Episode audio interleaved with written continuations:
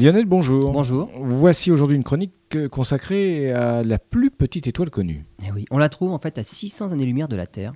Les astronomes viennent de la découvrir. hein. Cette toute petite étoile, c'est la plus petite connue.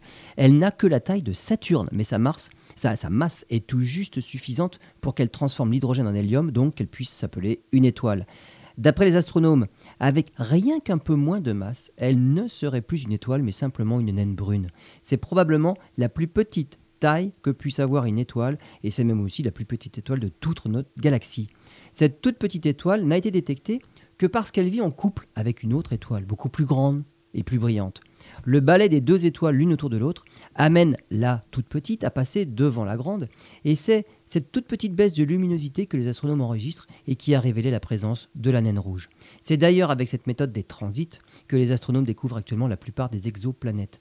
Les naines rouges sont des étoiles très répandues dans notre galaxie puisqu'on estime leur nombre à 200 milliards. Ces étoiles sont aussi supposées être des candidates intéressantes pour la recherche de planètes de type de la Terre, mais les dernières recherches montrent que leur rayonnement serait quand même un peu nocif pour les éventuelles planètes qui tourneraient autour.